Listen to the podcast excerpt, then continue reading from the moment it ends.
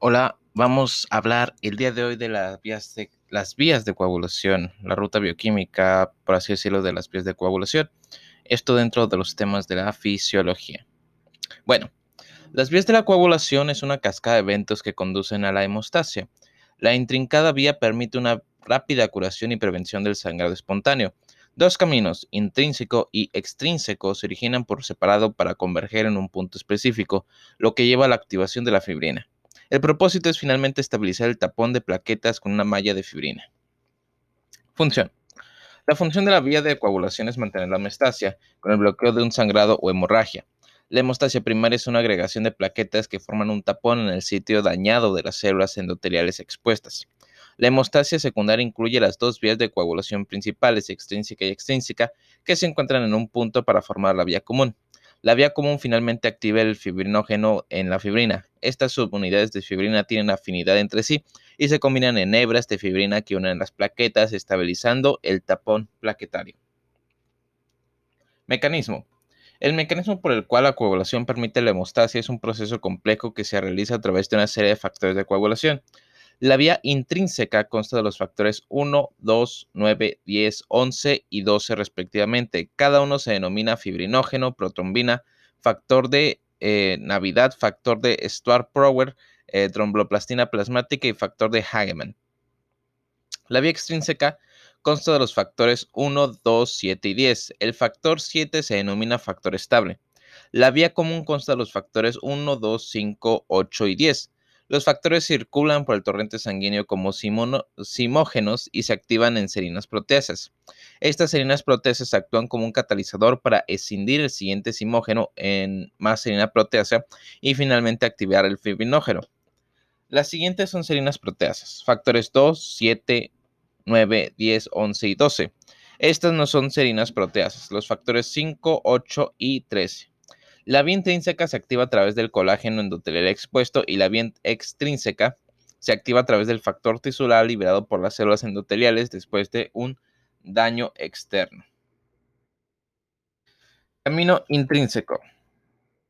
Esta vía, es la más, esta vía es la vía más larga de la hemostasia secundaria. Comienza con la activación, con la activación del factor 12, un simógeno, serina proteasa inactivada, que se convierte en el factor 12A, que sería la serina proteasa activada después de la exposición al colágeno endotelial. El colágeno endotelial solo se expone cuando se produce daño endotelial. El factor 12A actúa como catalizador para activar el factor 11 en el factor 11A, es decir, pasa de 11 inactivado a 11A activado. El factor 11A luego activa el factor 9 en factor 9A. El factor 9A continúa sirviendo como catalizador para convertir el factor 10 en factor 10A. Esto se conoce como cascada. Cuando se activa cada factor pasa a activar muchos más factores de los siguientes pasos. A medida que avanza la cascada, la concentración de este factor aumenta en la sangre. Por ejemplo, la concentración del factor 9 es mayor que la del factor 11. Eh, Cuando el factor 2 se activa por vía intrínseca o extrínseca, puede reforzar la vía intrínseca dando retroalimentación positiva a los factores 5, 7, 8, 11 y 13. Esto hace que el factor 12 sea menos crítico. Los pacientes pueden coagular bien sin el factor 12. La vía intrínseca se mide clínicamente como el tiempo de tromboplastina parcial, PTT, el que vamos a hablar después. Vía extrínseca. La vía extrínseca es la vía más corta de la hemostasia secundaria. Una vez que se produce daño en el vaso, las células endoteliales liberan factor tisular que pasa a activar el factor 7 al factor 7A. El factor 7A pasa a activar el factor 10 en, en 10A y este es el último en el que se y este es el punto en el que las vías extrínsecas y intrínsecas se vuelven una. La vía extrínseca se mide clínicamente como el tiempo de protrombina, TP. Camino común. Esta vía comienza en el factor 10, que se activa en factor 10A. El proceso de activación del factor 10A es una reacción complicada. Téngase que el complejo que siente el factor 10 en tenace es el complejo que sin el factor 10 en factor 10A. La tenaza, ah, tenaza. La tenaza tiene dos formas, extrínseca que consta del factor 7, el factor 3, que es el factor tisular, y el calcio, o intrínseca, o el calcio, y la intrínseca que está formada por el factor 7, el factor 10A, el un fosfolípido y calcio.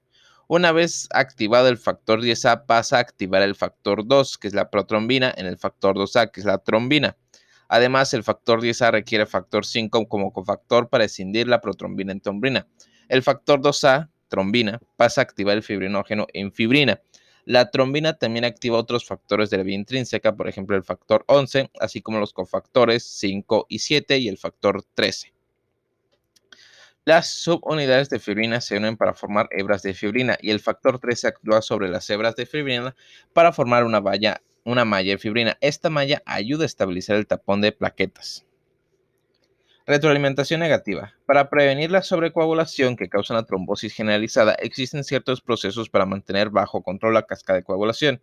Como la trombina actúa como procoagulante, también actúa como retroalimentación negativa al activar el plasminógeno a plasmina y estimular la producción de antitrombina, AT. La plasmina actúa directamente sobre la malla de fibrina y la degrada. La antitrombina disminuye la producción de trombina a partir de protrombina y disminuye la cantidad del factor 10 activado.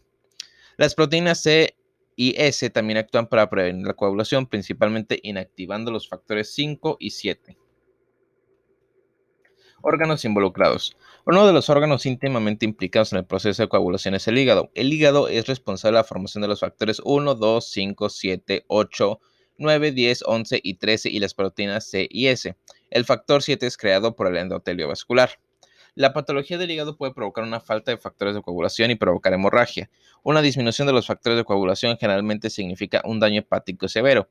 El factor 7 tiene la vida media más corta, lo que conduce a un TP, tiempo de protrombina elevado, primero en la enfermedad hepática. El INR puede ser superior a 6.5, lo normal se acerca a 1.0. La coagulopatía es la enfermedad hepática, en la enfermedad hepática se trata con plasma fresco congelado. Fisiopatología. La hemofilia A y B se heredan de un patrón recesivo ligado al cromosoma 10, al cromosoma X. En la hemofilia A hay una deficiencia de factor 7, en la hemofilia B hay una deficiencia del factor 9. La hemofilia C es una mutación autosómica recesiva donde hay una deficiencia del factor 11. El factor 5 de Leiden es una mutación genética más frecuente en personas de ascendencia europea. Este efecto provoca un estado de hipercoagulabilidad, perdón. Este efecto provoca una hipercoagulabilidad. Las mutaciones génicas causan un defecto en el factor 5, de modo que la proteína C no puede inactivarlo, lo que permite que el factor 5 active continuamente los factores posteriores. Las deficiencias en proteína C y S también pueden conducir a estados de hipercoagulabilidad debido a la incapacidad de inhibir adecuadamente los factores 5 y 8 respectivamente. Significación clínica. PT, tiempo de protrombina, y PTT, que es la tromboplastina parcial, evalúan el tiempo que tardan las vías extrínseca e intrínseca en surtir efecto, respectivamente. Se realizan estudios de mezcla para determinar si un PT o PTT está elevado debido a una deficiencia de factor o un inhibidor de factor, anticuerpos como factores específicos. Se realiza mezclando el plasma eh, del paciente con, una, con un plasma control. Si el PT y el PTT en plasma mixto se normalizan, la prolongación del PT y el PT se debe a una deficiencia del factor. Si no, se si normalizan, la prolongación se debe a un factor inhibidor. Por ejemplo, que el inhibidor es el, anticoagulante lúpico. La deficiencia de vitamina K puede provocar PT y PTT elevados.